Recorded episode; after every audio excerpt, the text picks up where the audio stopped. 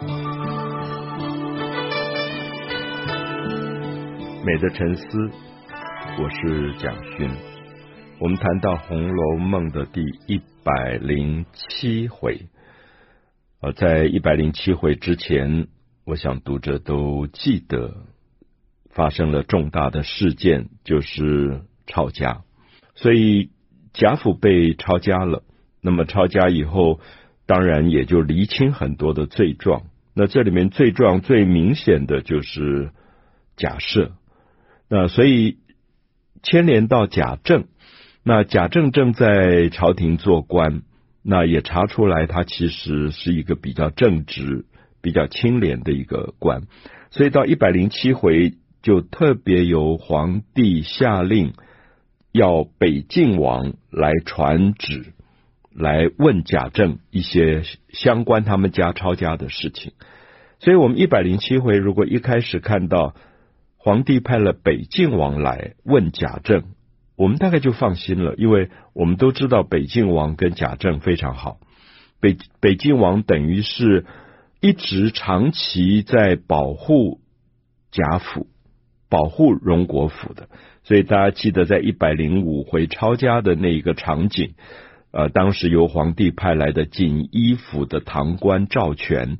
那是为非作歹的。那如果在他当时的做法，可以把贾府搞得一塌糊涂。可是后来来了西平王爷，又来了北静王。那北静王是最关键的，因为他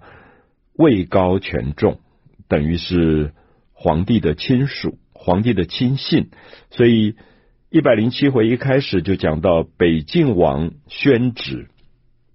由他带着皇帝的口谕来命令贾政。说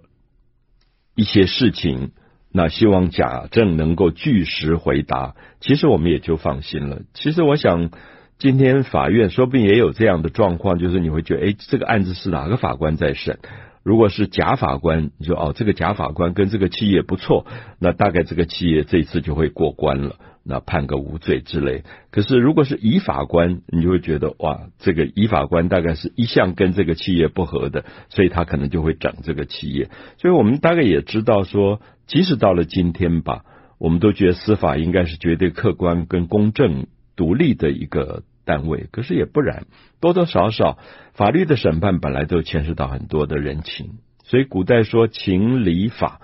其实也说得很好，就是在任何一个案件的审判当中，事关着人情，事关着道理的对错，事关着法律。有时候我们看到法律上判一个人无罪，可是全社会都觉得这个人怎么会无罪？那也就说，这个理说不过去。所以因此我们会看到情理法三个东西的权衡，大概是非常重要的。所以在呃一百零七回里面提到了这个贾家犯了罪。那犯罪的主因主要就是假设，所以贾政跪下来，然后所有的大臣在北静王的领导底下，就等于来审问一次贾政。那审问的内容，书里说，你哥哥啊，贾政的哥哥就是贾赦，你哥哥交通外官啊，就是跟外面这些官吏，那经常有一些不法的来往。恃强凌弱，就依靠着自己是世袭着荣国公的职位，所以就非常的霸道，欺负很多社会里面的弱势的人，纵而拒赌，那放纵自己的儿子啊，他的儿子那么在外面乱搞，就是拒赌啊、赌博啊、乱乱搞的，强占良民妻女不随。啊，强占良民妻女不随，逼死的事，你都知道吗？那意思是说，假设犯了几个重大的罪过。那贾政就据实回答说：“我这些年其实大部分时间都没有在管家。”那他也据实报告说：“因为皇帝钦点我做学差，等于是到外省各地去巡查。”教育办得好或者不好，所以他根本不在家。所以我想，我们也知道贾政其实常常不在家的，一走有时候几年都在外面。那么，所以他就觉得说，那我自己糊涂，没有好好的管教子侄辈，那只是辜负圣恩。那也求主上重重治罪啊！所以我想贾政其实真的是一个非常老实的人，那做官也做得战战兢兢，所以他没有任何祈求说啊赦免我们、饶恕我们，他反而说重重治罪。如果有做得不好，你就重重的治我罪。那也许这样的一个态度，反而后来皇帝心软，也就。饶恕了他们啊，所以我们就可以看到，在一百零七回里面，很重要的就是最后假设犯了罪，贾珍犯了罪，可是贾政反而承袭了世职，就是荣国公的公爵这个职位，本来是由贾赦来承承担的，那可是贾赦因为做得太糟糕了，所以就被革职，那这个世袭职位就由贾政。等于家里的老二来继承。那事实上，我们看得出来，在一百零七回里面，皇室当时所掌握到的贾府所有的罪状已经清清楚楚。所以，我想我们了解到，古代的帝王如果他治国真的治得不错，他的情报单位是不得了的。而这个情报单位里面很多是针对他自己的亲信、官员、大臣。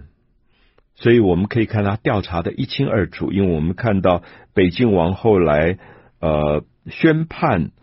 这个罪状的时候，关于贾赦在外面包揽词讼，就是关说司法的这些事情，全部都有记录。甚至我们看到贾赦曾经因为喜欢古董的扇子，然后要他的儿子贾琏去强迫一个。有二十把古董扇子的石呆子，把扇子让给他，而这件事情后来贾雨村就假借公家的名义，说是个石呆子亏欠政府的钱，就把石呆子抓起来，然后把这二十辆、二十个、二十把的扇子充公。那这些案子竟然北京王宣告说，全部都在里面。就其实这是很小很小的事件，可是我的意思是说，其实古代的帝王他的情报单位每天二十四小时大概都在监控所有做官的大臣，就是你做得好做得不好，是不是收受贿赂，有没有欺压良民，所有的记录都有。那有时候皇帝不见得一定要去处理。就说，我还用得到这个人的时候，我也许不处理。可是哪一天如果我要整你的时候，档案资料清清楚楚全部调查出来啊！所以我想这是可以了解到《红楼梦》里面其实也透露了古代的帝王他在整个治理的过程的一些情况。那么后来宣判结束了，那基本上贾政就没有罪了。那抄家这件事情也就做了一个结束。那结束在两个人的案件的判例，一个是假设，说假设因为他犯了很多很多不对的事情，可是毕竟他是功臣后裔啊，因为他的祖父、父祖辈都是荣国公，是公爵，对国家有功的，所以皇帝不忍加罪，所以只是从宽。革去他的世职啊，就是不让他再做荣国公，派往海疆效力赎罪啊，就是把他派到比较偏远的地方。古代其实在，呃这个抄家之后，常常大臣就会派到很偏僻的地方，其实有时候也是在那种偏远地方就整死掉了。那可是这一次好像还好，派到边疆去效力。那贾蓉这个贾中。贾珍的儿子说年幼无干，说因为年纪还小，那所以也就饶过饶过了他。那贾珍也要这个呃，就是有重罪，所以我们就看到说，因为这些事情案件，照理讲贾政应该要被牵涉进去，可是皇帝就认为说贾政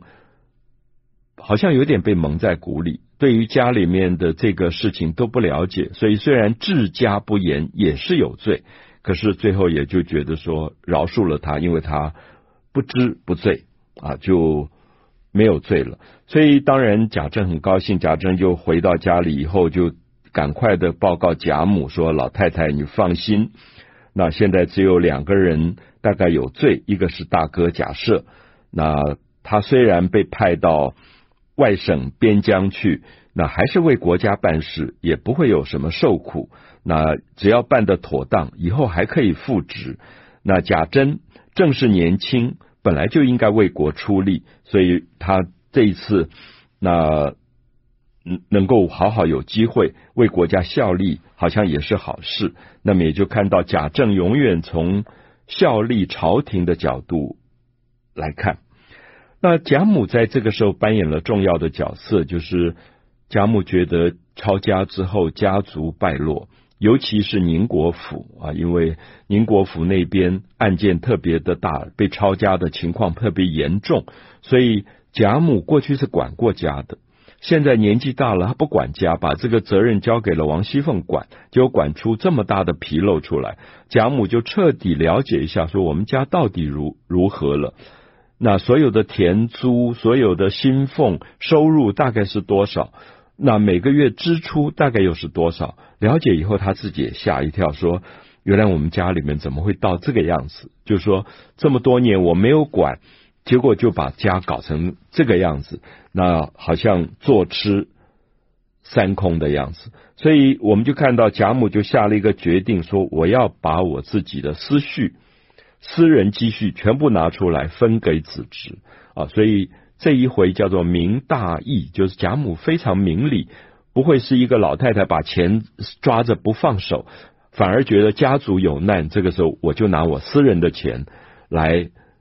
周周济所有的这些子侄辈，那在这个时候，我们看到贾赦跟贾珍回来看贾母，那当然大家都抱头痛哭，因为皇帝要把这两个人等于发配到边疆去，那时间不能够太长，就是回来见一下母亲，见一下长辈亲人太太，然后就要告别，所以我们看到这里面，当然这个时候最。伤心的是贾赦的太太邢夫人，也是贾珍的太太尤氏啊。这些妇人们，丈夫一下被发配到外面去，当然心里面非常难过。所以贾母这个时候当机立断，就让邢夫人、王夫人跟他的得力的助手鸳鸯开箱倒柜，就把所有私人的积蓄全部找出来，然后就开始分派。啊，我觉得这一段是非常感人的，因为贾母就给了贾赦三千两。贾赦是贾母的大儿子，我们也知道小说里贾母一直不喜欢这个大儿子，觉得这个大儿子为非作歹，每天左一个小老婆，右一个小老婆，那么搞一大堆年轻少女摆在房里，那甚至动脑筋动到贾母自己身边的丫头鸳鸯身上，所以贾母一直很不喜欢这个大儿子。可是喜欢。不喜欢不是重点，是说毕竟他是你的儿子，而这个儿子现在落难了，现在受到朝廷处罚，要发配充军到边远地区去。贾母就拿出了三千两银子，说：“我给你三千两银子，可是你自己只能用两千两、二千两。这二千两就是让你在路上做。”旅费，然后维持你的生活，不要过得太苦。你必须留一千两给你的太太，因为你的太太接下来是没有人可以养她了。所以我们看到这个地方很感动，就贾母不但有人情，而且事理分明。就是他不但是说我把三千两银子拿出来，我心疼我的儿子给儿子，他同时也知道说这个儿子一向都不好。他也要照顾这个儿媳妇邢夫人，就邢夫人接下来怎么办？所以他把三千两银子分成两部分，二千两给儿子贾赦带走，一千两给邢夫人留下来。另外，他又拿了三千两给另外一个要发配充军的一个这个孙子辈，就是贾珍啊。其实贾珍跟他的关系更远了，因为贾珍等于是宁国府那边的孙子辈。那他叫贾母，应该是婶婶这样的啊，所以等于是侄子辈。可是贾母一视同仁，他拿出了三千两给贾珍，他说：“你只准带一千两去，另外两千两你要留着给你的媳妇，就是尤氏啊，因为贾母一直知道尤氏是一个非常善良的女人，而且非常的孝顺，所以她就在做钱财的分配。那看到这一段，很多人大概都很感动，就是说家里面的一个老族长，在家族有难的时候，没有私心，把自己所有私下的钱拿出来，主要先给受难者啊，去帮助假设，帮助贾珍，也帮助贾赦的太太贾珍的太太。那他说以后我们还是一起住在一起，那饭食都要各自吃，所以也要留一些钱给你们的这些媳妇，然后。我自己觉得很感动的一段是，他最后谈到了王熙凤，他提到王熙凤操了一辈子的心，我把所有的管家的重责大任放在他身上，他当然知道王熙凤在搞高利贷，他知道王熙凤整了尤二姐，这次的案件里也牵涉到王熙凤，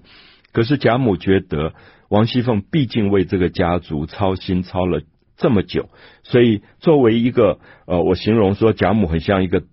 退休的董事长，那现在企业出了问题了，我至少对现在的经理人，我还是要给他一个肯定。所以他说，我要拿三千两给王熙凤，让她自己收着，不许给莲儿啊，就是不给王熙凤的丈夫贾琏，因为他也知道这些纨绔子弟钱到手上就是吃喝嫖赌就光了，所以他说把这个钱交给王熙凤，让王熙凤好好去啊、管理。所以我想这一段看到了贾母的这个非常明了大义，所以也接下来你看到，因为家族里面有这样的一个老太太的呃非常没有私心，所以好像抄家家败亡又开始有一个转机，所以在一百零七回的结尾的部分，就忽然皇帝圣旨到，就说剥夺了假设的世袭公爵的职位。可是觉得不忍心，这个职位就让老二贾政来继承，所以这个家族又变成本来是悲剧连连，现在忽然又是喜事。那大家觉得好高兴，因为你还是公爵，你等于是世袭了国家给你的公爵的这个职位。所以在一百零七回的时候，等于说有一点转机，从抄家到了重新假政的复职。